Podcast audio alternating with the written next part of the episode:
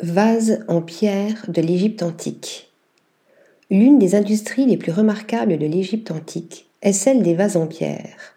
Vaisselle de luxe en basalte, albâtre, diorite ou en brèche colorée, coupes, vases, flacons monolithes, à anses et pieds taillés dans la masse, aux lignes simples et épurées, leur perfection formelle et leur élégance témoignent d'une technique parfaitement maîtrisée. La naissance de la taille de ces vases remonte au 7e millénaire avant Jésus-Christ dans le moyen Euphrate.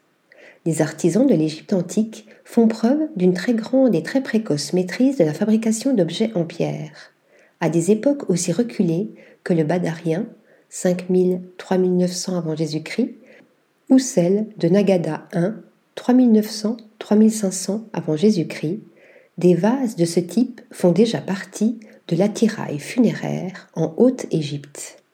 Après avoir surtout utilisé des pierres dures comme le basalte ou la diorite, les artisans en arrivent à préférer l'albâtre, plus facile à travailler.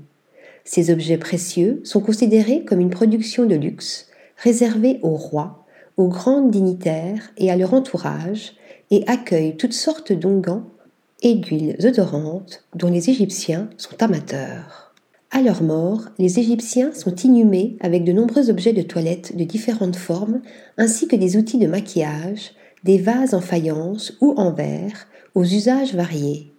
Au regard de l'investissement représenté par l'effort et le temps passé à l'extraction du matériau brut et à sa transformation, ces vases en pierre constituaient, à n'en pas manquer, des dépôts de grand prix. Selon un procédé métonymique fréquent dans la langue égyptienne ancienne, la production d'objets en pierre est tellement importante que l'image du forêt finit par représenter le mot et l'idée même de création et d'artisan. Article rédigé par Laura Bosque de Gannet.